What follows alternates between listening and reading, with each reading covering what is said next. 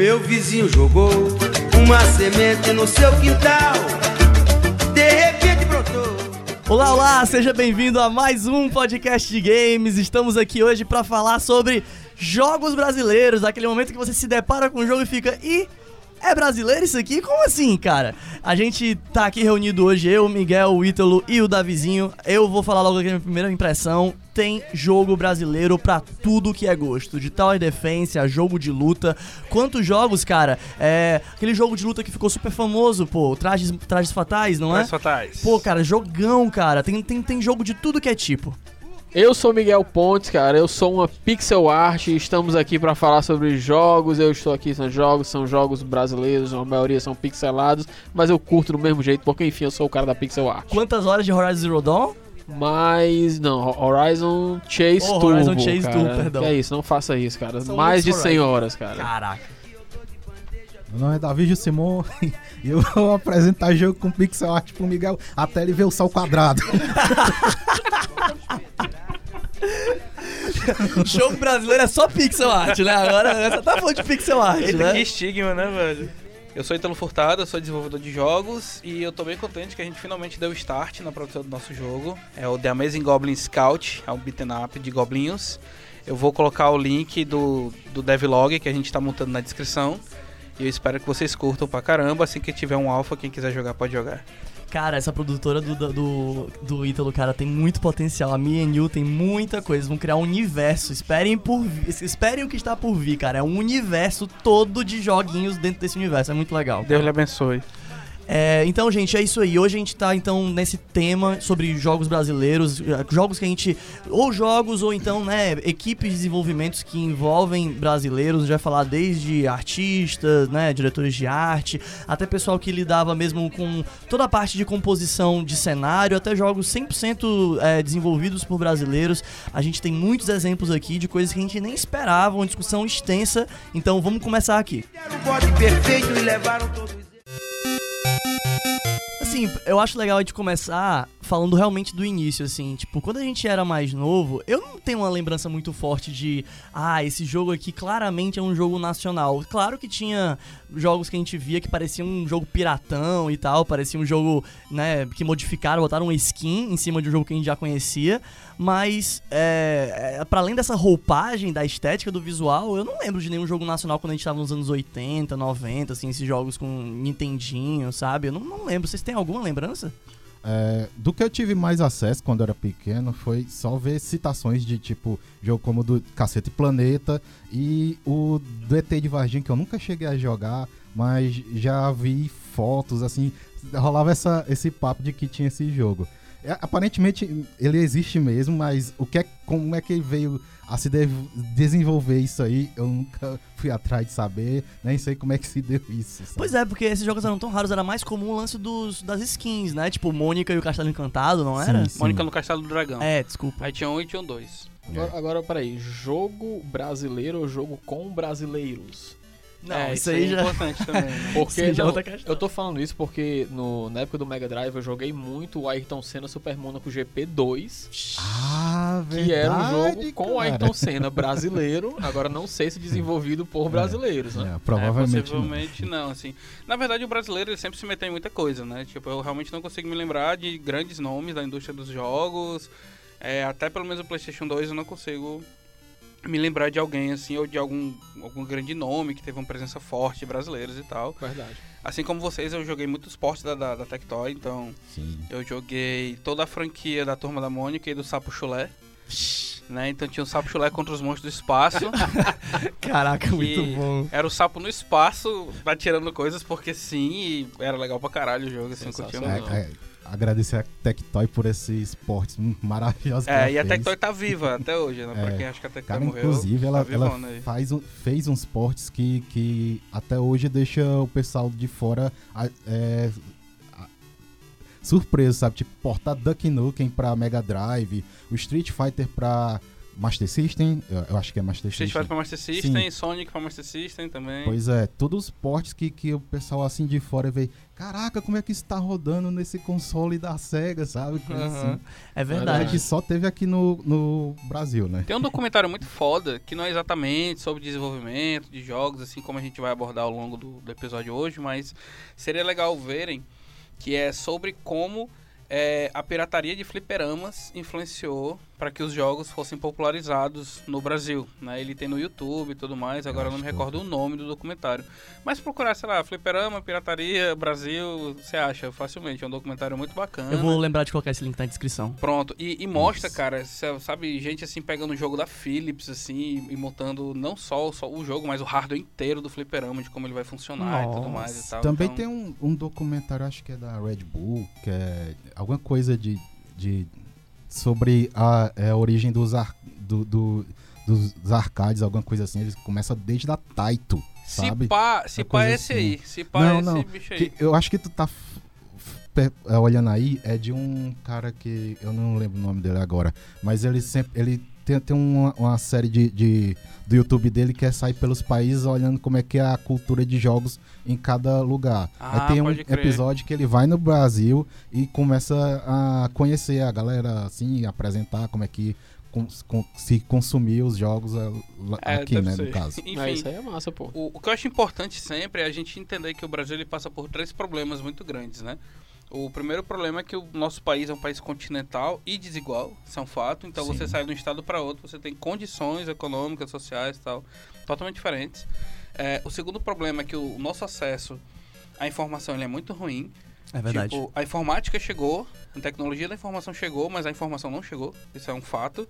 E a gente não tem cultura de coisas digitais em geral, né? De eletrônicos, de digital. Então, então a gente sempre tem muito medo de qualquer coisa que seja um dispositivo eletroeletrônico digital. Isso é impressionante como você tira aí pelos nossos pais, avós, tios e tal, eles sempre qualquer coisinha assim que o aparelho já não funciona, já já opera de uma forma diferente, a galera já mete um medo, assim, já, não, não quero Sim. quebrar e tal, porque justamente as coisas aqui são muito caras da gente conseguir, né? Aham. É, você pega, sei lá, um atendente do McDonald's nos Estados Unidos, ele compra um Xbox One tranquilamente, assim, pra poder curtir a pobreza dele. Aqui é coisa do cara da Vajota, assim, é bem complicado, né? Do Meirelles e tal. Eu, eu, eu, eu acho assim, é um tópico super válido a gente falar, mas eu acho que. Eu, eu, eu acho que é o momento de falar assim de, de outras coisas. A gente pode Legal. guardar essa- esse assunto pra outro momento, quando a gente for Irado. falar justamente de como o desenvolvimento no Brasil aconteceu no decorrer dos anos e como as coisas foram mudando. Mas. E até falar sobre cultura também, de consumo de jogos, né? A gente tem. A gente consegue super fazer um podcast sobre isso. Mas eu queria voltar um pouquinho porque a gente, a gente foi muito longe. Vamos, Miguel, tu tinha me dito do teu primeiro jogo que tu jogou, que foi um jogo com a pegada nacional. Qual foi? Didi no Castelo Encantado. Não, é mina, não? Mina Encantada, sei lá, Castelo É. Encantado. Uma... É o Castelo é a Mônica, Castelo é a Castelo é a Mônica. Didi Também é. Também é da Tectoy? Não, Não. era Tectoy não, era da... Cara, esse jogo, ele Era pra veio... PC? Do Odyssey, eu não, acho. era Odyssey. O, o Não, o Odyssey, cara, é um console que surgiu aqui antes do Atari, Ah, sim. né? Produzida pela Magnavox, depois pela Philips e tal. E calhou de que meu pai curtia videogame, jogava Pode desde crer. o Pong, lá em casa tinha um Pong, e, de- e eu herdei o, o Odyssey dele Caraca, com que vários massa. jogos. E um desses jogos era o Didi, que foi o primeiro que eu joguei, enfim, porque era Trapalhões, eu curtia Trapalhões, né? Então ele ficava só descendo a minazinha lá e tal, tudinho. E aí, será que esse jogo era um skin, era um porte de outro? Porque Eu- fica- na época, não como não tinha internet, era tão pequeno né, o acesso à informação, que a única maneira de você ter certeza é se você via o jogo original e via o jogo com a skin lado a lado pra você dizer, ah, esses jogos são muito parecidos, né? Mas se não for isso, não tem como a gente saber mesmo, assim. Eu tô dizendo assim, na época, né? Na época não tinha como saber, porque não tinha internet e tal, então você não, não tinha essa o- suspeita. O próprio, eu acho que o próprio console era uma novidade, cara. Tipo assim, esse tipo de jogo, tipo assim, tá na sua casa, era uma novidade. Então talvez não houvesse nem publicações Falando sobre. né, especializadas nisso, É né? verdade. Eu acho que pelas próprias limitações do console, eu, eu acho que ele não tinha nada assim de adaptação realmente feita no Brasil. Eu acho que os caras só trocaram a capa do jogo, pe- pediram autorização para usar o nome do, do Didi, né? Lá no jogo e, e venderam assim como se fosse o jogo dele. Mas é Tu, exatamente tu- tu isso. se lembra- É sério? É isso sabe mesmo? dizer Exatamente se tem isso. algum texto no jogo? alguma coisa assim? Exatamente, o que acontece? É, tem um, Não um, lembro. um- um site muito legal que eu recomendo, sempre que a gente for falar de jogo antigo, a gente dá uma explorada. Enquanto vocês estavam falando, eu aproveitei para dar uma colada aqui. É bojogar.com.br, que é do professor Daniel Goulart e tudo mais. E o Didi na Mina Encantada é da Philips, de 83, e ele é um porte de um jogo chamado Pickaxe Pitch. Então, tipo, o que acontece? A Philips, ela trouxe pra cá, e aí ela só portou o jogo como podia, justamente fazendo gráfico e tudo mais, né, em relação à capa e, tudo, e pegando a propriedade intelectual do, do Didi, dos Trapalhões, e colocando isso, né? Então, no Brasil é Didi na Mina Encantada, nos Estados Unidos é Pic, é separado Pic, espaço X, Pitch, e na Europa é Pickaxe, tudo junto, Pitch. Nossa, cara, que coisa, né? A gente nunca ia imaginar isso, assim, a gente nunca ia, Na época não teria como ter acesso, era É, na muito complicado. Foda-se, é o jogo do Didi. E aí tá isso é legal, porque assim, vamos parar pra pensar, né? Como a gente não tinha esse acesso, e aproveitando que o Miguel falou do jogo do Ayrton Senna, né? Era o jogo do Ayrton Senna de. Qual era o... Era do Mega Drive, Super Mon Ayrton, Ayrton Senna Super Monaco GP2. Pois é, aí aproveitando jogos como esse, a gente se deparava com jogos que davam destaque pro brasileiro de alguma forma, e a gente já pensava que era um jogo brasileiro, se liga? É. Eu lembro porque eu já jogava o Superstar Soccer pensando que era brasileiro por causa do Alejo. Tipo, pra mim, meu Deus, o Alejo Sim. nunca foi tão Tinha o brasileiro. Campeonato Brasileiro também, né? Exatamente. Brasileiro. É, brasileiro. É. Brasileiro! 96. A galera menos informada já achava que aqueles é, GTA San Andreas piratão no Rio de Janeiro, aquilo ali já era jogo brasileiro, se liga? Né? É Aquele verdade. portezão muito doido. Não sei se você lembra daquele cenário que tinha no, no, no- numa, numa favela carioca e tal, e ficava rolando aquela música do meu vizinho jogou uma semente no meu quintal Sim. e tal. Meu vizinho jogou uma semente no seu quintal. De repente brotou. Era um cenário de, de CS e vinha em todo CS que eu CS jogava, então eu Rio. ficava, Sim. poxa, deve ser realmente. Né, a própria Valve deve ter feito, Ah, sei lá claro. e tal. E, porra, caralho, que era. Era um portezão muito doido que a negada botou. E aí veio aquela versão não Steam 1.6 e todo mundo usava ela, né? E é isso que né, é engraçado, porque nesse caso aí, das, do CS, foram, foram os fãs, né? Foram pessoas, usuários que fizeram esse, esse, essa, Sim. essa É, modificação, né? E tudo mais, esse mapa. Mas a gente tava falando antes, inclusive, de então casos oficiais de empresas que queriam trazer a proximidade pro público brasileiro e faziam, né, portes, faziam como se fosse o lance do jogo do Didi, né? E ou tantos Uhum. outros que a gente já viu.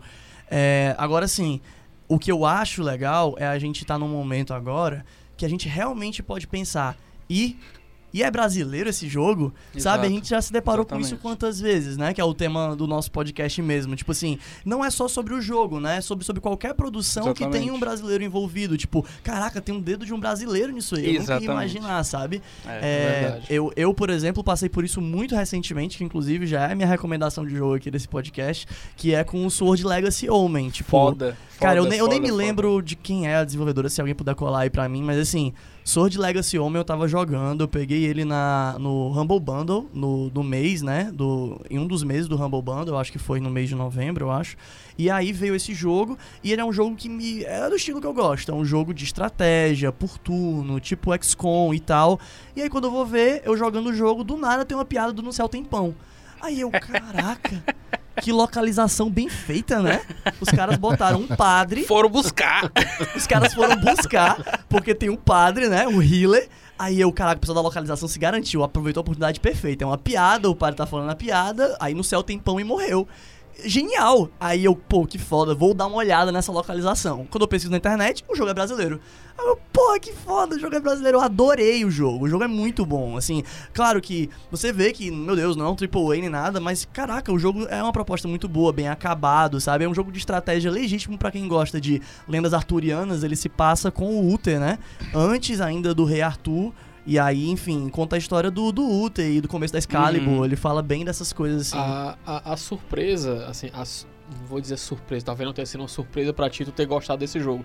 Mas a surpresa de você gostar de um jogo brasileiro já diz muito do que a gente viveu na É, evolução aí. do jogo. Porra, é brasileiro, né? Tipo, Ah, é, É. brasileiro e é, É, tão bom que nem jeito. parece brasileiro. É, tipo né? assim, é como se o, o jogo brasileiro não pudesse ser tão massa, tão É isso aí. divertido. É um né? Estigma, é, né? É um estigma, você É um tem estigma. Você É. não espera isso, né? Não, não espera. É, dando a informação que tu tava precisando, o Sword Legacy é de uma empresa chamada Firecast. Firecast. Firecast Studios, ela funciona no Rio de Janeiro. Inclusive, um abraço pra galera do Rio, turma do Ring aí, que faz um trabalho excelente lá. Os caras lançaram é, um jogo chamado Skyrocket, não sei se vocês já jogaram. Não, É um, Não. de que ele é? é um jogo de bater nas bolinhas.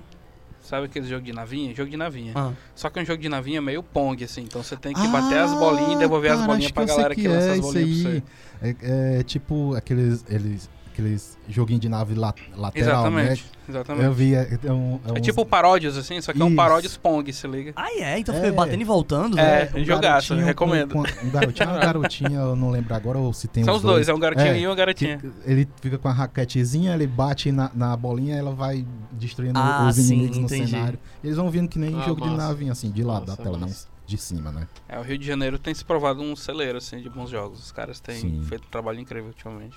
E, e mais do que isso, né? A gente começa a lembrar também de gente que já tá na indústria, na grande indústria, né?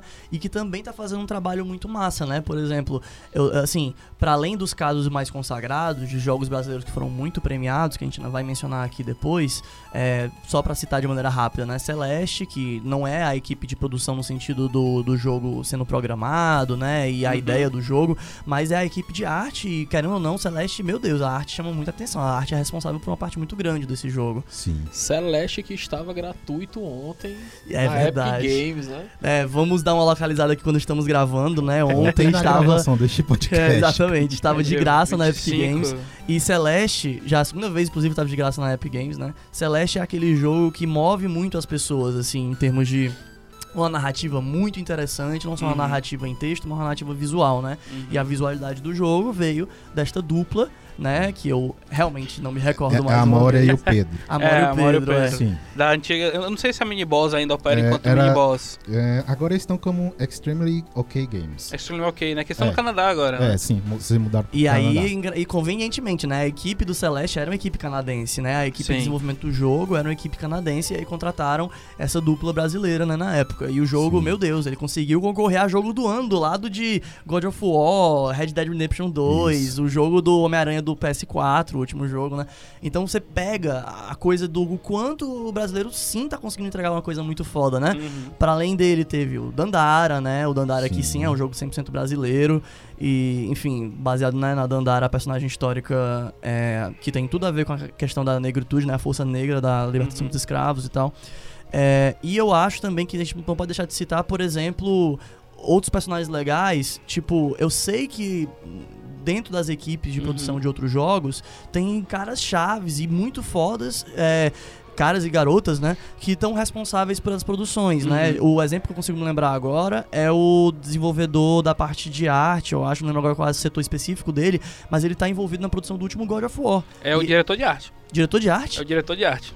E- E- Massa. Foi ele que tornou a arte possível do God of War. E ele tá na equipe lá fixa lá do pessoal da da, da, da equipe Santa Mônica. da Santa, Santa Mônica. Mônica, exatamente. E, meu Deus, eu vi umas entrevistas com ele, cara, ele é muito bom, entendeu? Então, poxa, qu- quantos desse, né? Envolvido diretamente ou não com a indústria a gente tem, sabe? É. É nessas horas que a gente fica pensando nisso, né? Pois é, tem um caso muito interessante do, do Horizon Zero Dawn, né? Que é- ele é da, da Guerrilla Games, né? Aí a, a, Guerri- a Guerrilla ela contratou uma empresa chamada Cocu, que existe em Recife, é uma empresa de outsourcing, né? Do pessoal do Thiago de Freitas. Beijo, Thiago. Ah, sim, sim. Um beijo, Thiago. O Thiago é o cara, um dos caras mais legais que eu já conheci na minha vida, assim, um cara incrível. e ele tava contando essa história, bicho, você bola de rir. O que que acontece? Eles, eles fizeram, foram contratados para fazer algumas artes do Horizon. É, não sei se vocês lembram aquela girafa Sim. que tem, se eu não me engano, foram Lembro. eles que fizeram, né? Se você entrar no site da Cocu, cocu.com e tal, você, acho que é cocuhub.com, enfim, o, o Bruno vai colocar o link aí pra nós. É, tem lá o portfólio deles direitinho. E aí eles fizeram essas artes e tudo mais e começaram a fazer um public relation no, no- no sentido de pegar mais trabalhos e tudo mais, porque é uma empresa de outsourcing. A Cocu não tem jogos autorais, até onde eu saiba. Então, começaram a fazer outsourcing, outsourcing, outsourcing, e o, o PR foi tão bem feito, mas tão bem feito, mas tão bem feito, que algumas empresas que queriam contratar eles começaram a acreditar que o jogo era deles e não da Meu Guerrilla. Deus. E aí o pessoal da Guerrilla chegou pro Thiago e disse, "É, mano, maneira um pouco aí, porque os caras estão achando que o jogo é de vocês, entendeu? E eles não estavam qualidade, vendendo assim. como deles, né? Não, eles estavam vendendo a Não. arte, olha, tu, é. tu gostou desse jogo, a arte é foda? Pois é, a gente fez isso, isso, isso, isso, e a galera tipo, meu irmão, esses caras fizeram o jogo todo. Mas tirando a protagonista, um dos elementos assim que a gente quando lembra do Horizon, é, é logo da, daquela girafa robótica É. lá que eles fizeram. Aque- É, é aquela girafa tem aquela cabeça de nave gigante É assim. isso. É que você tem, você tem que escalar pra poder pular na cabeça Ah, eu dela. ligado. tal. Ou massa. seja, naquele último podcast que a gente comentou que estão fazendo um novo jogo do Horizon, que estavam procurando um cara de meio ambiente, de vegetação, e o, e o Miguel falou: Olha, rapaz, eu conheço lá o Eusébio lá, eu Zé, consigo, cara, sou eu. consigo umas vegetações ali de, de caatinga, não tá tão distante assim, cara. Pois é, então, tipo, os caras fazem trabalhos excelentes, né? É, você tem, por exemplo, na, na, na Bethesda, você tem programadores lá, tem o Thiago Deserto, que trabalha lá. Tem o. Como é que é o nome daquele cara? Igor de Castilho, que trabalha lá também na Bethesda. Na EA você tem o Giliard Lopes e o Rafael Kunen. O Rafael Kunen, inclusive, é game designer do FIFA Mobile. Então, você tem brasileiro hoje entregando coisas extremamente bem feitas, né? Sejam eles o jogo inteiro, sejam eles parte da produção, mas hoje em dia elas são peças cruciais para que o jogo funcione, né? Só, não, só ia complementar, até falar aqui. é, então, no caso do God of War, tem um brasileiro que é diretor de arte, né? Exatamente. E, e é o Rafael Grassetti, tipo, pô, é, como é que pode? O cara é muito bom e, e, assim, ele é, ele é o cara responsável pela arte do jogo todinho. Então, se você realmente, tipo, gostou da arte do God of War, é ele que tá envolvido em tudo aquilo, entendeu? Ele conseguiu fazer aquele negócio, né? Como o Ítalo falou, ele criou aquela, aquele mundo ali, aquele universo, né? Então, é, se, eu, se eu não me engano, eu acho que o, no Diablo 3 também teve uma galera aqui do Brasil que estava envolvida na arte conceitual do jogo. Pode crer, velho. Não Tá é? aí, eu não sei. Eu, eu acho que. Eu, eu- agora eu não vou. eu posso estar criando um puta de um boato agora, mas. é, eu Fake acho que a news. equipe do Gaveta fez alguma coisa pro, pro Diablo. Não sei se foi um comercial Ah, ou foi? Não, foi o pessoal de da. vídeo. Não é da equipe do Gaveta. O Gaveta trabalhava antes numa agência, Ah, que agora tá me fugindo o nome, mas é uma Ah. agência no Rio. Hã? Ah, Ele trabalhava numa agência do Rio de Janeiro. E antes de trabalhar pro Jovem Nerd, antes de abrir a empresa dele, entendeu? sim. E aí essa agência fez um dos spots do Diablo. Ele Ah. fez um, um das, das, das propagandas, das animações de Sim. divulgação do Diablo, entendeu? Foi isso. uhum. Ah, Agora, então eu, fui- eu lembro que quando eu finalizei Diablo, eu fiquei vendo os créditos pra eu poder ver o nome do estúdio. E eu Uhum. lembro que eu vi na época, eu não, não, tô, não tô lembrado o que foi. O Miguel vai se comprometer a procurar esse negócio e voltar. né? Nem que seja no próximo episódio. É, nem que seja no próximo episódio. Mas assim, é, o que, que eu ia falar mais agora? Assim, eu acho que é legal também a gente citar, por exemplo, algum outro jogo que vocês tiveram essa surpresa, sabe? Porque comigo realmente foi, recentemente foi esse, né? O, o, o- Participações de brasileiros, né? ou participação de brasileiros ou que o jogo era nacional, né? Um dos dois, entendeu? Ah, Por exemplo, por exemplo, aconteceu comigo também, eu juro por Deus, aconteceu Ah. comigo também com Chroma Squad. Tipo, o Chroma Squad é um jogo indie ah, que ele... eu ia citar esse aí. Ah, não, então fala. Vixe. Pode, pode... Que eu não sabia que era brasileiro, viu? Sério? Eu vim saber, tipo assim, há uns 6, 7 meses atrás. Isso. Foi que eu É. vim saber que era. Eu não sabia, cara. Pois é, não- é Chrome coisa- Squad é super brasileiro. Chrome Squad é muito É massa, fucking brasileiro. cara. Tipo, A galera da Behold. é- Beijo é- pro Saulo, pro Hugo. Os caras são O foda. pessoal da Behold, né? Mesmo que desenvolveram o, o Knights of Pen and Paper, né? Que é, meu Deus, uma franquia Que eu muito massa. conheci, que também não sabia que era brasileiro.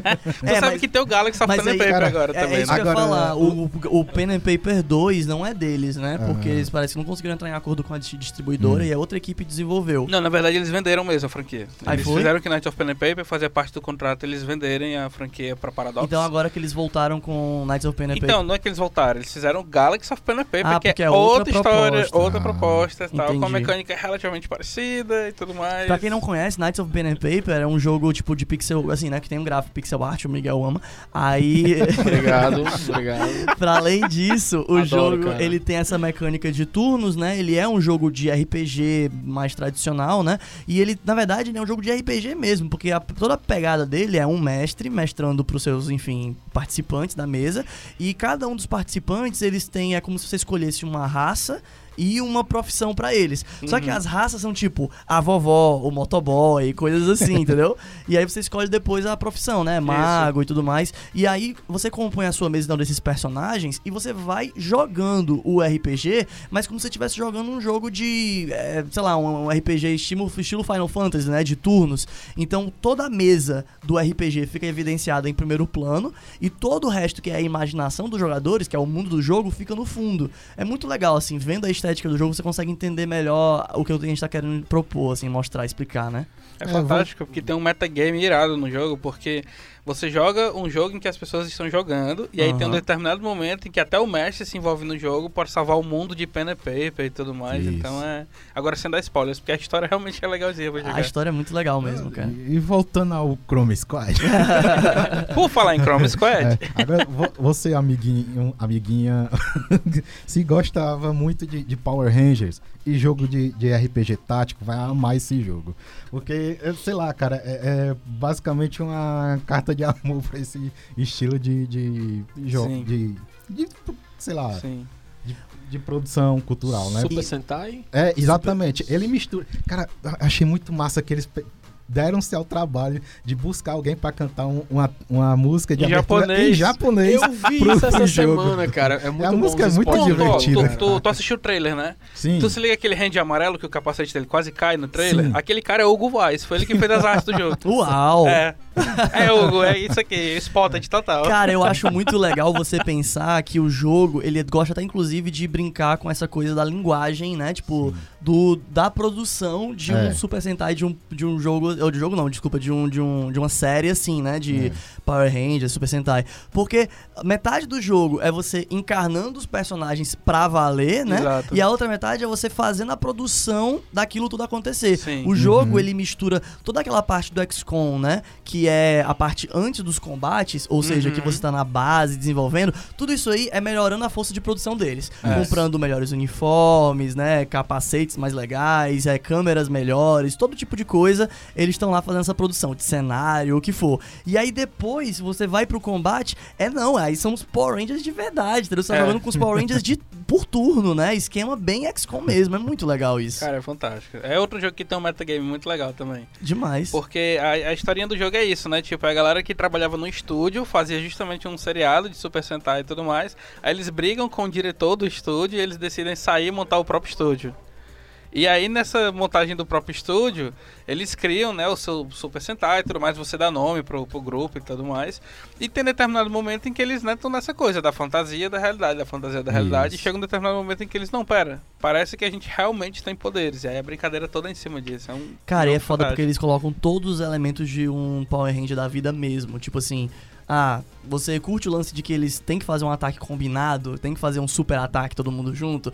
Tem isso, entendeu? Tem finalizadores de Tem. grandes monstros gigantes, Tem. sabe? Você Todos tem. os clichês do, do estilo de Sentai tem. Tem É, é pose, bom. tem, sabe? E, e o interessante é isso, é assim, a preocupação em gravar o episódio, porque se você fizer o golpe especial e esse golpe especial não matar o chefão, a sua audiência cai.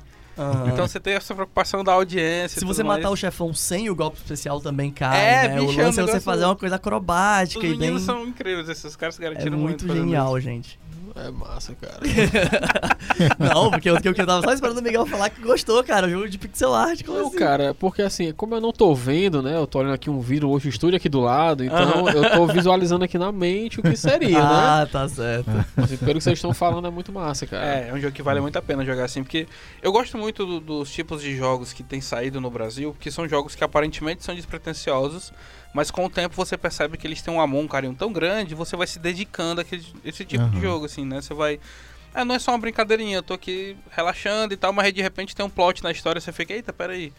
Aí você vai jogando, vai se dedicando e você descobre um universo inteiro que a galera colocou lá, mas precisava que você jogasse pra poder entender. O, o Ítalo muito é difícil de pegar ele de surpresa, entendeu? De dizer assim, Ítalo, cara, qual foi o jogo que você jogou? Que você não tava esperando que era um jogo brasileiro. Você ficou, ih, é brasileiro, olha esse jogo. Não tem, porque ele tá sempre muito informado. Na verdade, tem um, na verdade tem um sim, é engraçadíssimo, porque é, é da, é da Aquiris, que é, é do Sandro, né? Que é um cara fantástico e tal. Ah, Mas é um jogo que eu não esperava, real, eu não esperava porque eu não tava observando. A gente não dá, não dá pra observar o mercado todo, assim. Hum. Tem algumas coisas que você realmente não acompanha o lançamento nem nada.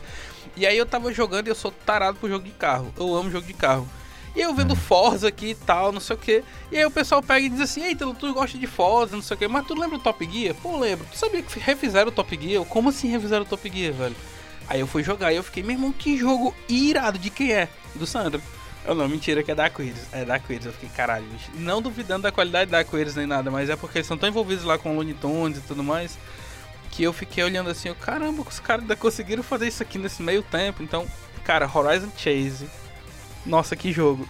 É, que eu- jogo, que é, jogo. E eu comprei ele jogo. no computador, Aham.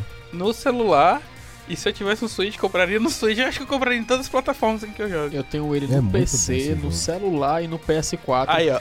E depois do Didi na Mina Encantada é o jogo que eu mais joguei, cara. Caraca, Tipo assim, cara. É jogo brasileiro, cara. Eu devo ter, eu acho que umas cento e lá vai cacetada de horas nesse jogo. É O isso aí. compositor do É próprio muito bom. Top Gear. É o mesmo É o cara, Barry eles ele o mesmo cara. Gente, é o sucessor espiritual do Top Gear. Total, É, cara, total. tipo, porque a- a- a- o Top Gear ele é da Kenko, né? E a Kenko eu nem sei se existe ainda. Então, tipo, ele era self-publishing pela Kenko e, né, Super Nintendo, nananã. E até tentaram refazer ele. Teve aquele Top Gear 3, que na minha opinião foi flopadíssimo. Top Gear do- rolou no PlayStation 2, se eu não me engano. E pronto, morreu. E aí ficou essa coisa, pô, o jogo simplinho e tal, com aquela visãozinha Top Gear e tal, porque antigamente tinha muito, naquele Daytona USA, tinha aquele que era de viajar, esqueci o nome, que tinha pra Super Nintendo também, que era o grande concorrente do Top Gear e tudo mais. E é interessante que quando o Barry veio uma vez tocar aqui no Brasil, ele se surpreendeu. Ele, cara, me chamaram pra tocar a trilha sonora desse jogo. E eu não sei porquê, porque esse jogo é super flopado. Então esse jogo só funcionou na América É. Latina, no Brasil, em, em lugares assim mais Eu ia falar isso aí. inóspitos, né? Isso é muito curioso, né? Naquela época, o microcosmo da falta da internet fazia essas coisas acontecerem com mais facilidade, Pode né? eu, crer. eu acho também é porque era nos anos 90, a gente ainda tinha o, o Ayrton Senna como ídolo aí, e, e, É verdade. e puxava muito pra essa coisa de corrida, sabe? Eu acho que estimulava. Não, eu entendo, mas é porque hoje em dia é tão incomum você encontrar alguma coisa que funcionou muito bem só em um lugar, porque as pessoas hoje em dia Sim. estão muito mais fáceis de se influenciarem Ah, é, pelos verdade. outros lugares, porque a coisa não deu certo em algum outro lugar, Sim. ou na maior parte do mundo. Por que, é que uma região vai jogar muito alguma coisa que não tá dando certo na maioria, entendeu? A Aham. não ser que seja uma identificação muito grande, como tu tá Sim. dizendo, mas em geral é tão mais difícil, eu acho, acontecer isso hoje, sabe? É, é verdade, é porque hoje, hoje você tem as coisas muito fáceis, né, cara? Então, assim, se a gente for ver, é, se a gente for. Ah, porque não, é por isso que eu digo, não tem como você desassociar do que aquilo que a gente tava conversando antes. Sim. Porque tudo envolve cultura, Sim. É. ausência de informação, a facilidade pra você conseguir aquilo ali. Tipo, é, a gente hoje todo mundo é anti-pirataria e tal. Só que na época que a gente jogava lá atrás, não tinha como você ser anti-pirataria. Primeiro que você não tinha o jogo original pra comprar. Coisa mais difícil que tem. O console era o console que vinha do Paraguai, que a negada trazia pra cá e vendia ali no centro da verdade, cidade. É verdade. E os jogos era você andando no centro e o cara vendendo aqui, sei lá, cinco jogos por 10 reais. Né? E daí vo- você. Então, tipo assim, por que é que brasileiro aqui naquela época jogava muito futebol? Porque a gente é o país do futebol. Por que, Aham. que a gente adorava jogos de corrida? Porque o brasileiro ama carros. Porque a gente tinha brasileiros na Fórmula 1. Porque você assistir uma corrida de Fórmula 1 era uma tradição aqui no Brasil. a- a- a- Sim. até pouco tempo atrás, né? E o pior Então que é não muito era cultural. qualquer brasileiro, era foi que é Ayrton Senna. Exato, cara. Era. Era não sei quantas vezes campeão. Chega a bater uma bad assim, né? De lembrar, caralho. Ah, Senna Toda a vida dá uma tristeza. Agora, pegando só o gancho aqui do, do, do, do- do Horizon Chase, Aham. é, eu, eu peguei ele pra celular, acho que foi um dos primeiros jogos que eu joguei em celular, porque eu achava absurdo você conseguir jogar no celular, né? E os controles dele no celular, cara, é muito simples de você jogar. Perfeitíssimo. jogo. Porra, é, é- é muito simples, é muito fácil você Uhum. jogar. Não tem aquele negócio de você ficar arrastando, até pra um lado pro outro, vai pra cá, vai pra cá, tchau, Sim. você ultrapassa todo mundo. Quando eu, eu fiquei sabendo que ele ia sair pra PS4, né? E eu peguei ele pra PS4 e peguei ele pra PC. Cara, e é muito, é muito massa porque ele tem umas sacadas assim que é bem de brasileiro, mas tipo, você aperta o turbo e ele faz brrr, né? Um balãozinho assim. um balãozinho embaixo. Puta que pariu, é muito massa, cara. Essas sacadas são muito boas. É né, cara, muito o brasileiro massa, é muito zoeiro, bom, né, velho? Não tem como. Zoeiro demais, bicho. É, tu não tem realmente nenhum outro exemplo pra ti, assim, de algum jogo que tu se deparou e tu não fazia ideia? Roubei o exemplo do Miguel, desculpa, Miguel. Foi, Né? Não, não, não era. Não era eu, eu, é, eu, ia- eu ia citar ele, mas, mas tudo bem. Tentando lembrar aqui, cara. Não, é porque o Horizon Chase ele é muito recente pra mim, sabe? Aham. Apesar de eu ter mais de 100 horas. É porque é o, é o jogo que eu sempre jogo entre um e outro jogo. Sim. Né? Tem porra nenhuma pra jogar, volto lá pro Horizon Chase. Não, não lembro não. Não, tem, Tinha- né? Não, tudo bem, eu entendo. Tem um que eu queria citar, que é um. Foi até atrás aqui do estúdio, porque foi uma indicação do, do, do meu guru nos jogos, né? Hum. Que é um jogo chamado Griffon Knight Epic. É um jogo de navinha em que você é um cavaleiro em cima de um grifo. Sim. Pixel art, mas é um pixel art extremamente bem feito e hum, lindinho demais, assim, um jogo assim que eu recomendo fortíssimo, sabe? Ele é da Cyber Reno. Eu não sei de onde é a Cyber Reno. Eu conheci esse jogo por causa do Paulo Ítalo, que hoje é diretor de arte na Hoplan. Ele que é responsável pela arte do Heavy Metal Machines, né? Que é outro Ah, jogo sim, brasileiro, sim. né? Que ele é um MOBA brasileiro. O desafio de fazer um MOBA já é foda, Sim. ainda mais um MOBA brasileiro. Então, um MOBA brasileiro de carros de Heavy Metal. Não sei se vocês conhecem esse jogo. Conheço, um jogo conheço. assim que bacana, já tem até campeonato e tal. E o Paulo Ítalo é o diretor de arte desse jogo. E uma aspa muito grande pra isso é que o Paulo Ítalo é do Ceará. Ah, yes. Mais, Fortal City. Mais Ah, é? sucesso Fortal ainda. City. Aí, quem sabe, a gente traz ele aqui. né? o, o que eu ia citar é que, assim, eu, eu, eu já vi coisas sobre o Heavy Metal Machines e, tipo, é realmente um MOBA com uma proposta totalmente diferente, cara. Tipo, você, você leva uma bomba ah, pelas lanes, por assim dizer, até o, o núcleo dos caras, entendeu? Tipo, não é... Caralho. É, não é. É muito diferente, assim. É a questão dos carros meio que perseguindo uns aos outros. Aí os carros são os heróis, né? E existe carro suporte, existe carro tanque, existe carro defesa, Tem. entendeu? É muito louco isso. Tem- tipo. é, é- que é marmota naquele jogo. É não, é. muito bom. Nossa, é sério, é bem diferente mesmo. Tá, agora, assim, É. eu, eu, eu acho que antes da gente sair É citando. tipo carros jogando futebol. É. É porque assim, Como é- o- é esse, jogo, jogo? esse jogo é um jogo de carimba, se liga? Forza LOL. É, o, o, o- o Heavy Metal é um jogo tipo de carimba.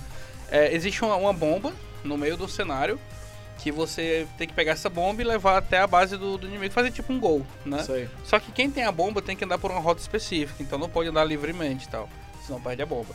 Aí quem fizer três gols primeiro ganha. O jogo essencialmente é isso. E é um jogo que eu, eu, eu vi a, a, a produção dele, bem dizer, desde o começo, assim, sabe? Bicho, a galera penou muito pra fazer aquele jogo. E ver do jeito que ele tá hoje é fantástico, assim, ver, ver ele funcionando, com a dublagem foda, com o time de arte incrível, os caras se garantem muito. Né, o game design do jogo, ele é praticamente o único jogo daquele jeito. Assim, eu não consigo lembrar de outro jogo em que você tem esse carimba de carros e tem que Sim. fazer gol usando carro, assim. Eu não lembro desse Tem, tipo tem, tem, tem um que você tem que fazer gol com É o carro, Rocket mano. League, né, você Rocket tá falando? League. Rocket É, League. Pronto, o Rocket né? League ele é um futebolzão, assim, muito É, doido. E quando eu isso. vi aquele jogo, eu fiquei olhando assim, fiquei... Por que alguém jogaria É, eu isso? Aí eu olhei pro lado a galera jogando, assim, eu, tá, tudo bem. Mas é, cara, as pessoas gostam, não tem o que fazer. É, fazer o quê? Cara, eu ia falar que a gente, mesmo quando a gente não. Mesmo quando a gente não tem um jogo assim 100% desenvolvido, né, pro brasileiro, mas a gente consegue ficar empolgado com as coisinhas tão pequenininhas, tipo pequenas citações ao Brasil, sabe? Sim. Desde o Blanca, que era tipo um clássico É, das pessoas crer. curtirem pra caramba a fase totalmente estigmatizada e tal. Porque a fase era estigmatizada, né? Tipo, era no meio da Amazônia, só tinha bicho pulando e tal. Tipo, era no meio do. Estereótipo. É, Nessa época ninguém tava se importando muito com isso, né, cara? Não, claro. Mas enfim, disso até, sei lá, um jogo. Ou jogos, né? Tiveram vários, mas, mas um jogo mais recente, que eu acho que foi o Need for Speed, eu acho que foi o Rivals, foi um desses últimos aí que saiu, saíram tantos. É, que teve música do Haikai, sabe? Tipo, do de DJ brasileiro, se liga? Uhum. Tipo, você começa a ter essas pequenas coisas que faz a galera se motivar, né? Gostar, pô, que massa. Mas aí, aí, aí é o que eu, é isso que eu tô querendo trazer, né? A controvérsia. Uhum. Por outro lado, quando vem um jogo que admitidamente é nacional, que se vende dessa forma, o jogo fala, ó, esse aqui é um jogo brasileiro, gente, vamos dar espaço pro mercado. É difícil, sabe, as pessoas quererem dar uma chance. E eu Uhum. até entendo a coisa do, eu não vou querer fazer isso só porque é um jogo brasileiro. Ah, só porque é um jogo brasileiro eu vou jogar, só porque é um jogo brasileiro eu vou curtir. Não, mas dá uma chance, vai de coração aberto. É tão difícil de você ver esse tipo de coisa, sabe? É, o que eu acho importante, assim, porque o que acontece? Existe uma coisa que a gente fala muito no desenvolvimento, que é evite nichar o seu público, ou niche o seu público se for algo que é necessário pro seu jogo, né? Então, tipo assim, ah, vamos fazer um jogo de coelhos, zumbis, gothic e lolitas, em que o, o, o cenário vai acontecer numa rave. Então, cada vez que você vai especificando mais, você literalmente vai nichando mais, Sim, isso é um sim, fato, né? claro. Eu já compraria essa ideia aí, cara. Pronto. Já conseguiu o financiador aqui, né? Já, show. E o grande lance é que o jogo brasileiro, ele tem várias camadas e ainda tem essa coisa da camada da cultura brasileira. Então a gente tem muito essa preocupação com o resgate da cultura, né, afro-indígena brasileira, principalmente e tal. E aí tem muita gente que é averso a isso. Infelizmente, muita gente é averso a isso. Eu acredito, eu atribuo isso àquela forçação de barra que aconteceu nos anos 90, que eram os jogos educativos. Ah, é. Né? Então eu Tinha muito, atribuo Total. muito esse estigma a isso. Tipo assim, ah, vamos fazer um jogo super educativo, interessantíssimo. Assim, você ficava, que jogo merda do caralho. E também porque, tipo, quando a galera vai trazer alguma coisa assim mais da cultura brasileira, né? Uhum. É, geralmente a- a- o pessoal traz muito coisas que a gente só viu no sítio do Pica-Pau Amarelo Pronto. e, e quer colocar do mesmo jeito. Tem um termo sabe? que a gente usa que é o jogo do Saci. Pois é. Não, o problema não é, não é nem a gente trazer É o fol- folclore da verdade. gente pra um Aham, jogo. Concordo. O, o, o problema é, é só ter aquela mesma visão que, o, que, que vem lá desde o, das adaptações do Monteiro Lobato. Tem Exatamente. muita Isso. coisa na cultura brasileira que a gente pode adaptar. Pois é. E de Tipo, uma maneira menos óbvia, né? Isso, Pronto, exatamente. lá, De- de Maria, uma maneira se trabalhada. Se, se a história nova aí do Harry Potter que tá vindo pro Brasil vai, consegue, pelo menos assim, pelo que eu tô já ouvindo aqui Aham, de, de, aham. De gente, né, comentando e tal, os rumores, se eles vão conseguir fazer isso aí de uma maneira menos óbvia, por que a gente não pode fazer isso num roteiro de jogo, sabe? Pronto. Eles vão vir pra cá, vão inserir as criaturas mágicas e dentre as criaturas mágicas vão ter criaturas do folclore É, brasileiro, e- e- entendeu? Exatamente. E tipo, e mesmo que, for, que fosse um pouquinho mais boba a, a origem de alguma criatura, alguma lenda brasileira, tem um povo que, que tá constantemente repetindo a cultura dele.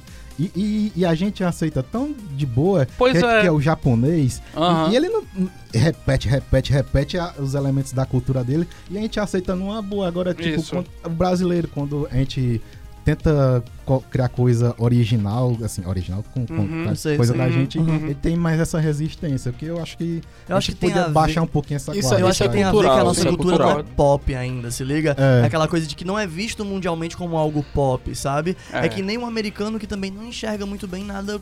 Assim, não nada, mas muita coisa estrangeira, o americano tem esse barreiramento. É como tu disse, é cultural, né, amigo? Americano, você fala é norte-americano, né? Norte-americano, é, norte-americano. Não, não, só pra eu entender o contexto que É, você tá norte-americano, no caso, eu tô falando especificamente dos, dos é, estadunidenses. Eita, pronto. galera, estadunidense, ó. Norte-americanos, anglo-saxônicos. Não, porque né? norte-americano tem canadense também, né? Tem, é tem complicado. Também tem. Mexicano também. Tem mexicano. americano. Perdão, é verdade, é verdade. Estadunidense é o nome correto. É, Quando, quando, quando, eu, quando eu falo que é cultural, é porque ah, culturalmente a gente tende a não valorizar aquilo que tá palpável pra Perfeito, gente. cara. É. Perfeito. Né? A gente tende a valorizar o que é o inalcançável.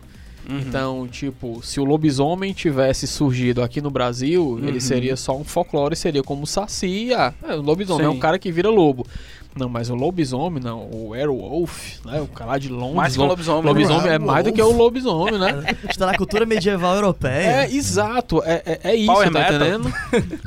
então, A, a grama do A gente- vivinho é mais verde, Aurélio. é Ok. isso, e- A mistura de choque de cultura com o Bolsonaro. Ixi, caralho. E isso, não, e isso também, cara, é, é, se você for ver, ele reflete em outros traços da cultura pra Concordo. além do jogo que a gente tá falando. Concordo. Se a gente for pegar, tipo, a retomada do cinema brasileiro ali, década de 90, era basicamente isso. O que é que você via de grandes filmes eram coisas que tratavam de temáticas regionais. Guerra de Canudos. É. Era, tipo, então você Isso. fala, mas não, eu não quero mais ver isso daqui. Eu, eu, eu, eu vi isso aqui na, no, no colégio, estudando Sim, aqui história. Eu sim. quero a superprodução, eu quero um, um cangaceiro aí, eu quero um. Cyber cangaço. É, né? uma parada. Isso. Então, a, a gente tem. Tem é, quatro a, a gente vem nisso- disso daí, né? Então acho que é por isso que a gente talvez não valorize tanto. E fica meio que, tipo, ah, pra algumas pessoas só é legal se você Pois é. falar dessas coisas do Brasil. Pra gente conseguir financiamento, só é massa se eu Pronto. colocar a cultura brasileira no meio do negócio, Isso entendeu? rola muito. Deixa, É, deixar aqui uma, uma dica rápida para ainda nesse tema, para quem quiser conhecer um pouquinho mais da cultura da gente.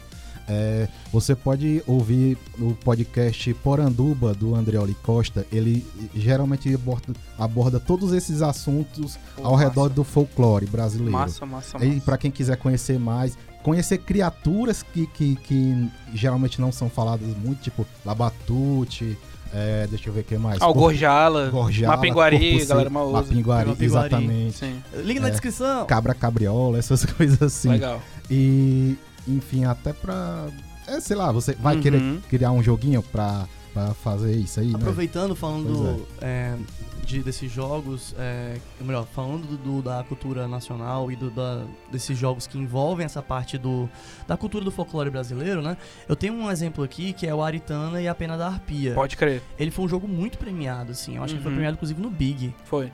É, ele se deu bem em BGS também. Eu acho que ele foi muito bem naquele simpósio também. O SB Games. Pois é, ele foi bem premiado. E ele coloca, eu acho que ele bota uma piguari, inclusive uma piguari não é o que tem a boca no peito, não é? Isso, isso. Ele coloca como um dos chefões. entendeu? Então, assim, é legal a gente exaltar esses jogos que muitas vezes eles veem muito sucesso de crítica e acabam não vendo muito sucesso de público. É, Uhum, muitas vezes é o que a gente tá falando, a questão mesmo da, da- do bloqueio, né? E a gente É. só acaba se deparando com essa situação de e é brasileiro, e não com a situação Uhum. de esse jogo aqui é brasileiro, deixa eu dar uma olhada, sabe? É muito mais É. comum o outro lado, de falar bem só depois do e é brasileiro, Sim. entendeu? E não do vou dar uma chance, sabe? É tipo você esperar a reação do cara. Uhum. Ei, tu gostou desse jogo? Gostei. Ei, pô, ele é brasileiro, viu? Pois é que é. nem aquela coisa, tu é gostou, gostou, tem brasileiro. açúcar.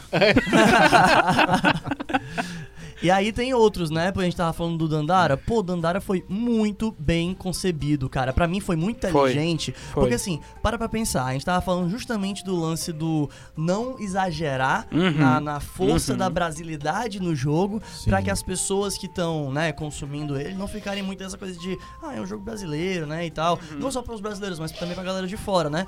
E o Dandara, ele conseguiu, na minha opinião, trazer esse meio termo. Porque, beleza, tudo bem, o nome da personagem é uma referência clara, mas pra quem não, Uhum. Não é do Brasil, Uhum. não, não consegue perceber isso, né? Questão Não, não histórica e consegue. tal. Pra além disso. Qual é a referência, cara, do nome? Não, cara, é porque a Dandara, ela é, assim, é expoente da época da luta da, da, escravi, da época da escravidão, né? Tipo, ela foi uma guerreira negra do, do período. lá da época do período colonial no Brasil. Ah, Assim, certo. eu tô tentando aqui resumir, eu, tô, eu sou bem ruim disso, mas é, o Wikipedia me ajuda. Vai virar um podcast só pra isso. Então ela foi a esposa do zumbi, entendeu? E aí ela. Ah, pode crer. né, Zumbi dos Palmares. Então, mas enfim, aí é, no caso do Dandara, você tem algumas outras referências, tipo, por exemplo, ele se passa no mundo pós-apocalíptico, a coisa toda, né? pois é. E aí a estética do, da coisa toda, de vez em quando puxa pra uma coisa meio abstrata e tal. E aí nesse momento onde eles colocam, por exemplo, algumas referências da Tarsila do Amaral. Aham. Eles colocam uma personagem que eu acho que é. O nome é Tarsila, inclusive, mas ela é o. o Abapuru, acho. Abapuru, eu ia falar oi Abapuru, mas é Abapuru. Que é Massa. aquele quadro, né, do pezão gigantesco e Uhum. aquelas proporções meio, né, bizarras. É, então, tipo, são pequenas coisas que quem é do público brasileiro fica, caraca, olha só isso aqui e tal. E quem conhece o Brasil lá fora, talvez também, Exatamente. entendeu? Até porque tá sendo um artista super citado. super e tal, citado, pois é. Isso. Então, consegue perceber. Mas Consegue. não é o tempo todo aquela coisa, ó, isso aqui é Brasil, isso aqui é Brasil. Não, não é, entendeu? Pra tanto. É, eu acho que quando a gente consegue ter esse meio termo, é algo muito inteligente, sabe? Sim. Porque, meu Deus, quantos jogos a gente não consegue, né? Tipo, dar essa Uhum. oportunidade por causa disso. É, teve algumas oportunidades interessantes, assim. Quando eu comecei a desenvolver jogos, é, teve um caso de um jogo na Paraíba chamado Chilo, que é do Rodrigo, lá da Paraíba. Rodrigo Mota. É, Rodrigo Mota. Beijo, Rodrigo. É, então o que acontece? Rodrigo conhece todo mundo. É, né? É isso mesmo, né? E tu Pessoas badaladas, blogueiras, né? Mas o que acontece? O Chilo, ele era um joguinho de plataforma que acontecia todo em xilogravura. Sim. Então foi, Suspeitei desde o foi, princípio. né, foi um caso assim de um jogo que eu vi, pô, bacana e tal. Infelizmente não deu muito sucesso e tal. Mas jogos falando de sucesso, devido ao Prodav da Ancine, o Prodav 14, que é o Prodav específico de financiamento de jogos, Sim. a gente tem dois lançamentos que estão para acontecer. Um já tá em meio que pré-release, né? Não saiu ainda, mas já tem umas fases alfa, beta começando, que é o Árida, que é do pessoal da Bahia, Uhum. da Oca Game Lab. É, é aquele que é estilo God of War? Não, esse aí é o Arani, que é o Ah. outro que eu vou citar. O Árida, ele é um joguinho 3D em que você interpreta uma meninazinha que ela vive contos no sertão. Então é Ah! super gostosinho o jogo, fofíssimo e tal.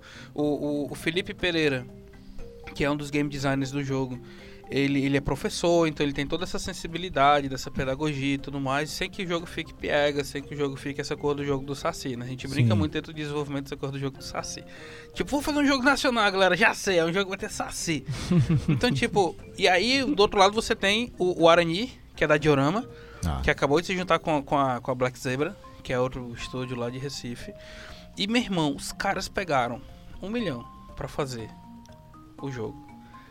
E é o Arani, que é o God of War de índio brasileiro. cara, Meu aquele irmão, é muito que massa, jogo doido. Tora que tá ficando, né? Como é que aquele jogo dê certo? Nossa, o- os caras estão indo muito bem. Estão fazendo um excelente jogo. E é isso, assim. Eu posso fazer um jogo falando de raízes afrodescendentes, falando de raízes indígenas, falando de, de raízes né, da brasilidade, como o pessoal gosta de Isso. falar, sem ser pegas. Justamente respeitando isso. Porque tu acha mesmo que Odin, que Amon-Ra, né, que, que... Qual é o outro grego lá? O grego não, o... Meu Deus, É o grego, né? Poseidon, Zeus e tal. Tu acha É. realmente que eles são daquela forma, endeusados daquela forma? Hum. Claro que não. Não. É, isso aí são interpretações já da galera que assumiu aquilo, popularizou aquilo e aprendeu justamente em cima dessa popularização a tirar as coisas legais, né? O caldo grosso da coisa que funciona, né? Nem o- os elfos, que são. Não tem aquela aparência que, que a gente é, gosta cara. tanto no- nos jogos de RPG de hoje em dia. Pois é, É já das criaturinhas Eu- eu pequenas. percebo Isso foi muito isso. Interpretação Pois é, e eu percebo muito isso às vezes, não só do, do jogador, mas às vezes do próprio desenvolvedor mesmo. Porque assim, a Uhum. gente tem uma preocupação de desenvolvimento muito grande em atingir o melhor público possível. E às vezes o melhor público possível é um tiro de escopeta, assim, realmente. Então é um jogo bem genérico, às vezes, É. e tal, que vai pegar uma galera, nananã, não sei o quê. Mas, por exemplo, aconteceu um caso quando eu comecei a desenvolver, que a gente tá fazendo um jogo, que a gente queria colocar uma unidade, que era uma unidade robótica dentro do jogo. Era um, um bicho que você pilotava. Esse jogo nunca saiu, então nem pergunta sobre o jogo que ele nunca saiu.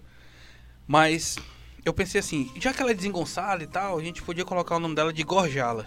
Aí o pessoal foi perguntar, pô, Gorjala, que nome feio, de onde é essa merda, não sei o que lá e tal. Gorjala é um, um, um monstro do bestiário nordestino, criado no Ceará especificamente, até Ah. onde a minha pesquisa indicou. Aham. Tem um livro que é o Bestiário Nordestino, é, que eu esqueci o nome do autor, mas aí o Bruno vai colocar o link na descrição. Ah, é. Eu acho que sim. Toma. É, e o Gorjala, ele era um gigante que ele anda apoiado nos braços, que era justamente como a unidade andava. Tipo um, um gorila silverback e tal. E que ele perseguia viajantes à noite. E ele era tão desengonçado que ele pegava as pessoas pelo sovaco. Então ele prendia o cara aqui no braço, no sovaco, e comia só a cabeça porque era o que ficava à mostra, né? É. E aí ele comia só cabeças de bichos porque era o que ele conseguia pegar com o sovaco dele. Aham. E aí o pessoal, cara, que ridículo. Foi explicar a história, ficou mais ridículo ainda, né? Mas que ridículo, que horrível. A gente nunca vai botar isso no jogo, a galera nunca vai aderir, nunca vai aderir, nunca vai aderir.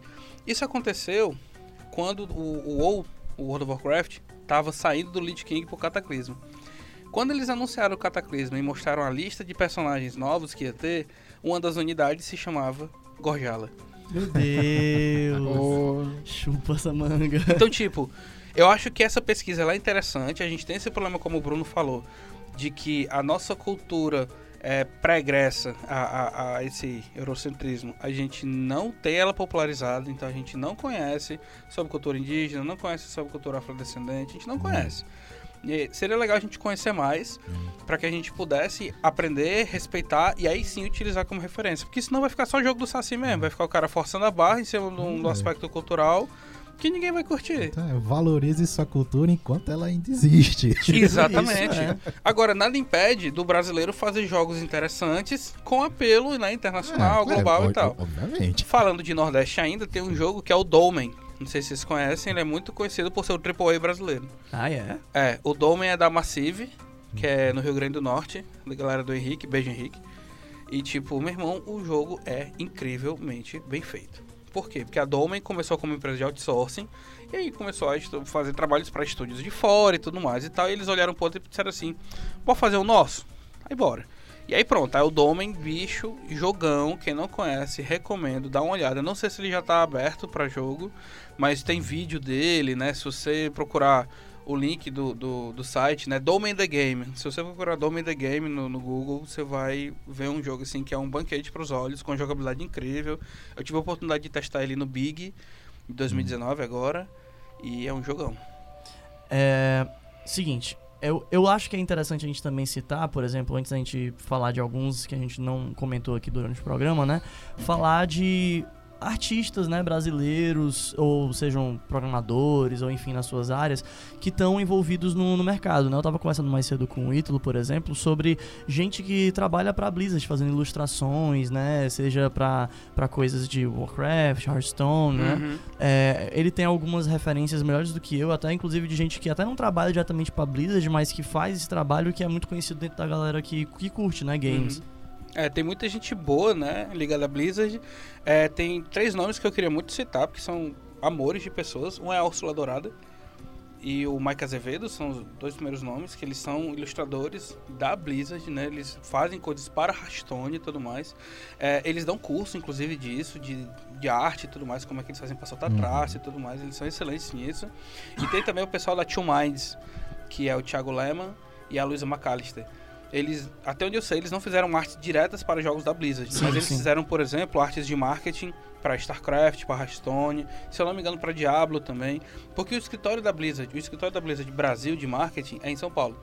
Ah, tá. Então, tipo, sempre que eles precisam de um marketing e tudo mais, e, um- e- e esse approach, né, com o brasileiro, Aham. aí eles costumam contratar artistas brasileiros. Mas tem uma Sim. galera se garantindo. A Blizzard é uma empresa que, vale lembrar, foi uma das primeiras empresas que apostou em dublagem pesadamente. Quando Sim. ela trouxe o WoW pro Brasil, ela trouxe o jogo totalmente em português. Então ela tá cada vez mais agregando, né, artistas e tudo mais pra Isso. dentro do convívio dela. Também tem o. o- assim, no- agora num jogo que, que eu também não esperava nada que tivesse um brasileiro era o Sonic Mania. Né? Que, o, o- que a parte de, pelo menos dos, da, dos cenários, tem um mídio, né? Que ele é um artista de Pode pixel crer, não art. sabia não. É, Tá ele aí. foi ele é responsável foda. pelo. Não só do Sonic Mania, como o Cadence of Hyrule. Tem, tem, É Tem- não! tem Irado. participação dele. Dizem que brasileiro não se garante. Eu Pois tinha a é. impressão que tinha alguém no Cadence of Hyrule, mas eu tava achando que era trilha Pois sonora, é. alguma Não, coisa pois assim. É, tem um mídia, é, é muito massa o trabalho dele. Caraca, que massa. Outro, outro brasileiro que eu não esperava que tem, mas pelo traço dos personagens já dava pra sa- já suspeitava que fosse, é a, a Lu Nascimento do Wargroove. Do, quer dizer, Wargroove. Ah, pode crer, também não sabia não. Tá Pois vendo? é. ó, o cara é desenvolvedor, Outra mas não conhece todo mundo, é isso aí. art, né? Aí, Miguel. Olha, e eu tô- Peraí, antes de você falar, deixa eu só abrir aqui um Miguel precisa se parênteses. Ó, defender. Não, não, não, não, não, não vou me defender. Eu vou dizer o seguinte: eu estou prevendo o momento em que eu vou ser chamado para algum evento de pixel art, porque eu estou virando nesse podcast a referência de pixel art. É, só por eu crer. não curtir muito, porque tem um cara da pixel art aqui, o papa da pixel art tá aqui no estúdio, É, verdade. mas sempre que falam pixel art, eu ligado, olha pra Não é mim, não, Miguel? cara, vocês não conseguem ver, mas olha pra mim. Pô, Eu eu virei a referência. Um quadrinho de miçanga assim com a foto do Miguel. hein? Sim, o que eu ia dizer é, eu vou colocar também esse link na descrição. Eu tô indo aqui no curador da Steam, que é uma parte só de jogos brasileiros, né? E assim, não dá pra ter certeza absoluta do quanto o jogo é 100% brasileiro ou do quanto ele é em parte, né, feito com uma parte da equipe. Então, é, aqui eu não tenho certeza não. Aqui é uma questão mesmo aqui de especulação, mas eu vou colocar no link vocês darem uma olhada. Mas, por exemplo, tem desde o Horizon Chase Turbo até isso aqui só olhando os que estão em promoção, certo, gente? Então aqui Zoeirama, Automobilista, mas depois tem uns jogos que eu não fazia a menor ideia, por exemplo, Momodora, Momodora, tipo, Momodoro é full brasileiro. com- e, tipo, e é muito Thorin. massa. Thorin é brasileiro. Thorin é o primeiro jogo brasileiro, inclusive, a ser apoiado pela Lei Rouanet. É Cara, verdade. tem, tem um aqui que eu, eu só não tenho certeza se ele é 100% brasileiro. Provavelmente não, mas boa parte da equipe é que é o Blazing Chrome, que é um puta jogo foda de, de Não conheço. pra quem gosta de Contra, sabe? Ele Blazing é Chrome. recente. Ah, é? é. Vou anotar, tá anotado já. Eu vou dar uma é. olhadinha também. Ele é feito pela Joy Masher, é do, da Thaís, Thaís e do Weller, né? Danilo. É, É, a bicha se exatamente. garante. É o mesmo é. pessoal que fez Oniken e tudo mais. Oniken, Aí tem, o, tem o Minória também. Minória é um jogo super legal, assim. Tem. É, enfim, vai do estilo da pessoa, né? Esses Uhum. jogos eu tô aqui falando pra. Tipo, gente, sério, deem uma olhada. São jogos muito legais. E aí também tem aquela categoria de jogos que acabam ficando. Como eu posso dizer? São, são jogos brasileiros que acabam sendo bem recebidos, seja por causa do nome da pessoa. O nome da pessoa que eu digo assim, o nome da pessoa que tá envolvida no processo, né? Um nome grande, alguém conhecido da internet. estúdio. Que é o caso do 99 Vidas, né? Massa. o jogo Aham. beat'em up do 99 Vidas, que é um jogo bem legal. Assim, Legal. tem uma identidade Sim. muito forte. Legal, é mais legal, legal. pra quem conhece, né? O grupo Uhum, também uhum. e tal, mas ainda assim, o jogo tem seus méritos. O jogo também do Marcos Castro, né? Dos Castros Brothers, A né? lenda do herói, né? A lenda do É, herói. do herói. Feito pela... Verdade. Pela Dumativa, do Rafinha Bastos, lá do Rio também. Ah, é? É. E, e, assim, dá um mérito pra eles, porque o jogo, ele tem uma mecânica diferente, né? Ele tem realmente os Sim. seus méritos de ser um jogo fora do padrão, Sim. assim, né? É, você vai avançando e o jogo vai contando a história a partir da canção. A canção Isso. toda metrificada, rimada, bonitinha, musicalizada. Então, tem toda a história que vai acontecendo com a trilha, que não para, a trilha não para, né? A trilha que eu digo, a melodia, não Uhum, para. uhum. E aí você vai fazendo as ações e ele vai, né, cantando, vai rimando, aquela coisa assim, bem, bem bardo, sabe? Bem legal mesmo. Eu só penso a dor de cabeça que deu pra fazer isso aí funcionar. Tu sabe o que é interessante? O lançamento oficial da Lenda do Herói aconteceu aqui em Fortaleza. Foi Sério? mesmo? No Sana. É não. Foi aí que eu conheci o Rafael Bastos, o Marcos Castro, o. Matheus e tal. Porque eles vieram lançar na área de desenvolvedores do Sana. Aí tinha quatro stands. a lenda do herói, bem grandão, e quatro stands do lado. Isso não diminuiu a gente, por favor. Não, claro. Mas foi muito legal a gente chegar lá, a gente olhou assim, o standzão assim, o que que tá rolando aqui? A lenda do herói? Ah, os caras vão lançar o jogo aqui. Como assim os caras vão lançar o jogo aqui, velho? E aí foi uma oportunidade incrível de conhecer os caras. Caraca, que então. massa, viu? Pois é, enfim, só pra terminar aqui a minha lista, então, por exemplo, pra quem gosta desse lance que a gente tava falando agora há pouco de, é, do Chrome Squad, né, quem gosta de Power Rangers e tal, tem um jogo aqui que também tá nessa lista da Steam, da curadoria de jogos brasileiros, que é o Override Max City Brawl. Eu Uhum. tive a oportunidade de jogar esse jogo também, porque eu consegui encontrar ele no Humble Bundle, eu achei muito massa. É, É da, basicamente um jogo de luta de robô gigante. é da Diorama, irado né? Demais. É, Pois Pra é. quem gosta da ideia de, é, enfim, Megazord se batendo, é Gosto. isso aí, do começo ao fim é um jogo de luta de Megazord se batendo. É muito, pra muito 10 o cara come sol. Só, só pegando, pegando esse gancho aí do, do nome desse último jogo, é uma coisa que é bem comum da gente perceber em jogos brasileiros é que não só o título dos jogos, mas o nome dos estúdios são internacionalizados, né? São, são. Tipo, é, é, tipo, meio quê? fugir do estigma. É mais uma necessidade, assim, porque, por exemplo, isso é uma coisa que a gente percebe desde os quadrinhos, né? Não vou me atentar muito a isso pra também o negócio não virar duas horas aqui. Mas, por exemplo, você pega grandes nomes, como o, o Al Hill, por exemplo, Sim. Né? Então, Ed Álvaro. Hill, né? O Ed Benz, você... O, o Hildon, por exemplo, que ele é do Cosmo Nerd, né? Ele usa Hildon Oliver, em vez de Hildon Oliveira. Tem um artista muito foda que trabalhou na Blizzard e tudo mais, e mora aqui em Fortaleza, que ele foi um dos escultores do, do, do Deathwing, do World of Warcraft Ai, cara. que é o Alex Oliver, só que é Alexandre Oliveira. Então, assim, infelizmente existe esse estigma, muito mais porque o mercado absorve melhor aquilo que parece ou é de idioma inglês e tudo É. mais, né? Então, a maioria dos, dos estúdios vai ter esse nome mesmo. É, tem um estúdio, in- inclusive, daqui de Fortaleza, que é foda, são dois caras só. Que é Rastro, Rastro mesmo, Labs. Eles estão lançando um jogo incrível chamado Rollout. Por favor, acompanhe esses caras no Telegram, no Twitter, no, no- perdão, no Instagram, no Twitter. Acho que eles têm Telegram também, se pá. Eu sei que eles têm um canal no Discord. Ó, Mas, tipo, acompanhe Rastro Labs, esse jogo específico, Rollout, que é um jogo feito com, em pixel art, mas é uma tecnologia de giro de câmera. Olhos assim, para você... mim. Olhos para você. Porque é uma tecnologia de giro de câmera que você jura que o jogo é 3D. Ele não é. Ele é full 2D. Hum. Então, Tipo Fez? tipo Fez, vamos dizer assim, só que ele é isométrico. Então o giro dele é isométrico. Então é mais Ah, desafiador entendi. ainda. Ele Tipo parece realmente 3D. Darksiders. tipo Darksiders, é. Tipo Darksiders. Tipo isso, né? Então, novo. Os nomes Claro. realmente são em inglês, eles tendem a ser em inglês, porque tanto que o idioma falado no mercado de jogos é inglês, né? Você, tanto que você não, não, não, não joga, você play, né? É o player. É a, a- Verdade. é a coisa mais comum, né? Tipo, o, o grande termo que se tornou hoje é o gamer, né? Você, tanto, tanto que tem gente que bagunça com isso que você não joga mais, você é gameia, né? Porque tem propagandas que falam isso, né? Sim. Tipo, é while you game. Então, game virou um verbo agora, né? O ato É. de jogar virou um verbo. Mas isso não é porque as empresas preferem que seja em inglês. É porque realmente é necessidade de mercado mesmo. Pode É, crer. Enfim, o último exemplo que eu tenho aqui é o Distortion. Distortions, né? É, Distortions. Que eu já tinha dado uma olhada nesse jogo. Gente, vocês falam que exemplo de jogo AAA brasileiro, Distortions. Nossa, assim, eu acho bonito. É um jogo muito lindo, se vocês forem ver os gráficos, já que o Miguel é tarado por gráfico, né? É, cara, sério mesmo, sério mesmo. O Miguel ama pixel art. Dá, dá, dá uma olhada no Distortions. Demais. Ele é muito bonito. E assim, é um jogo que tem um conceito legal. Eu adoro os jogos que tem essa pegada mais de arte, mais narrativa. O Distortions é como se fosse um mundo que se passa na, na mente de uma menina e ela tá nesse, nesse mundo meio abstrato, nessa coisa meio surrealista. E a, o instrumento, o instrumento assim, a ferramenta que ela tem pra passar por esse mundo é um violino.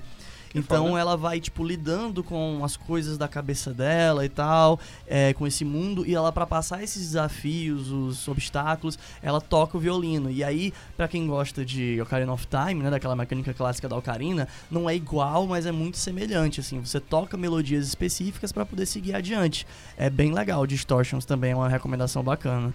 Se vocês tiverem mais alguma coisa aí de recomendação, É. porque a gente vai chegar no finalzinho do programa Lembrei agora. do, lembrei do Until Dead. Until Dead, é Until Dead. verdade. Pode também. crer, tá aí, Until Dead, ó. Until Dead ele é de turno também? De lembro. Ah, porque eu tinha visto o Until Dead, um que eu achava que era, não sei se é esse, que é uma coisa meio preto e branco, assim, como se fosse um investigador. É isso mesmo. É, eu tenho dois jogos aqui, mas é expectativa, porque eles ainda estão na fase de desenvolvimento, sabe? Um que é o Unsighted, que é da, do estúdio Pixel Punk, Uhum. que ele é todo pixel art, sabe? mas é feito por duas pessoas só. Cara, se você vê, Miguel. você não, É, não é isso, você fica cara. abismado de como é que tá aquele jogo assim de, de qualidade, porque é só duas pessoas fazendo aquilo, sabe? Foda. Unsighted, cara. É, Unsighted, O Rollout também são duas pessoas só. cara. Você vai ver o trabalho e você vai ficar, mano, não dá. Unsighted de, tipo, não É, visto. São duas desenvolvedoras que, que fazendo. É, é, não Unsighted vista. de não visto É, em inglês, não visto né? em inglês, site de aquele que é isométrico, feito em Game Maker. Eu não tenho certeza se é isométrico, mas é, é você vê de cima mesmo. É top, cima. é top down, né? É, é, top down. é, pois é. Legal. Pois é. Tem, e tem- também tem o Corona Black. O Corona Black, cara, puta merda, que design de personagem foda, Que doido. massa. Ele é um visual novel misturado com, com batalha de mecha. Diga aí. E, e assim, pe- visual novel com batalha de mecha e um pouquinho de cowboy bebop. Cara, que mistura, hein? Mas depois Cara, disso aí, se é- o cara não é quiser jogar, é porque é sem louca. coração mesmo. E- É igual e do achei Coelho Zumbi. Eu achei uma É, já sacada. pegava. E o jogo ainda é todo preto e branco, mas achei muito massa que, que foi por que, que o jogo é preto e branco. Eu, eu acho que um dos desenvolvedores, se não um artista, eu não me engano, ele é daltônico. Aí Pronto. pra evitar o problema de Que confusão massa, de cor, cara. eles fez essa aí Bota tudo só em valor e pronto, Que vai-se massa, embora. Pode crer, pode crer. Mas, Eu- cara, tá muito massa o. o- Eu quero o muito citar um jogo que é da Pocket Trap. Pensei que você ia falar do Berlock. Eu vou chegar nele, né? É, é, eu vou chegar nas minhas considerações finais das finais, né? É, a, a Pocket Trap é uma empresa que fez um jogo chamado Ninjin Clash of Carrots, que é como se fosse um jogo de navinha, em que é um ninja correndo atrás né, do carregamento de cenouras que foi roubado de uma vila e tudo mais. Sensacional. Esse jogo, tanto ele é incrível, como ele acabou de ser portado pra Switch, como ele tem um desenho animado no Cartoon Network agora, O velho. quê? É. E é um jogo full brasileiro. A Pocket Trap é brasileira, negociou com o Cartoon. E eles têm um desenho animado, velho, agora. Então, tipo, massa, é a prova de que é uma propriedade intelectual acontecendo no Brasil. Não necessariamente ela, ela, é, ela tem brasilidade e tudo mais, mas ela tem, sabe, tem, ela tem tompeiro de brasileiro, sabe? Tampa. É muito interessante como a gente consegue se inserir nas coisas, né? Porque o Brasil é tão plural, mas tão plural que qualquer coisa cola aqui. Então, É. tipo, é um jogo que vale a pena tanto jogar o jogo como ver a animação, bicho. Tá muito gostosinho, de verdade. E, a, e a, a maior qualidade, cara, dos jogos brasileiros é porque a própria limitação é o que funciona de motor criativo Hum, É jogo, isso aí, né? viu, bicho? Porque É. você, você não tem você não tem recurso, você não, Não tem, tem. É na cara e a coragem, tá- É, exatamente. Tipo assim, então tá- a, própria, a própria mecânica, a história, o estilo do jogo, a pixel art, né? A pixel art, sim, cara, a pixel Cara, art. pixel art, cara. Miguel É. falando da Pixar, diga aí. Mas é, cara. O Miguel, ele não consegue mais largar o Children of Morta. Isso, morta é, é isso é uma verdade. Não, eu, eu, tô, eu tô numa onda que eu olho assim pro Children of Morta, eu olho assim e tipo assim, eu fico meio que tentando entender a mente de vocês, né? Eu olho assim eu falo, cara, porque o, Bruno, porque o Bruno falou pra mim que o pixel art é uma arte limitadora. É, tipo, aí eu tô enxergando isso agora. Eu olho assim, eu tava até falando contigo aquele dia, eu falei, macho, como é que o cara faz esse cenário aqui, mano? Só com quadrado. É. Olha aí, macho, o cara conseguiu fazer aqui. E, inclusive, vou te falar uma coisa, mas eu acho que o Bruno vai me cortar valendo, porque é um assunto enorme. mas existe a polícia do pixel art, e a maioria dos jogos que a gente vê que são pixel art não são pixel art. É, a gente verdade. realmente vai falar sobre isso no podcast de gráficos. Com toda certeza. Isso é uma cara. discussão gigantesca. Gente, eu já ganhei meu dia descobrindo que o desenvolvedor que fez a arte conceitual do Deathwing é brasileiro. Meu Deus, todo É. meu amor para o Alexandre. A Oliver, Alex Oliver. Meu Deus, Alex Ah, Oliver. ele foi um, do- foi um dos modeladores do Deathwing. Incrível. É isso aí, gente. Então a gente deixa esse podcast por aqui. Não se esqueçam de mandar pra gente sugestões de pautas, sugestões, inclusive também de, de jogos, né? Que vocês queriam falar, falar um pouco das experiências que vocês têm com algum jogo específico. Pode até ser um jogo famoso. Enfim, mandem pra gente na nossa, no nosso, nossa página do Instagram, né? Arroba seja Cone. Que ouviu aqui a Aê, gente Cone. podcast. Até a próxima. Falou! Falou!